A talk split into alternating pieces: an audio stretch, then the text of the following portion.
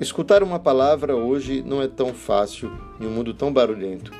Parar para ter tempo e escutar uma palavra significativa para a própria vida muitas vezes é uma tarefa árdua.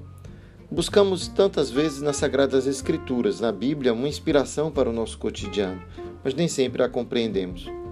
Deste programa Preparando o Domingo, eu te ofereço uma oportunidade de a cada semana meditar juntos as leituras da liturgia daquele domingo e assim, compartilhando a nossa experiência, rezarmos juntos, pedindo a Deus que nos oriente, nos conduza, nos abra um horizonte que nos permita viver, viver em abundância.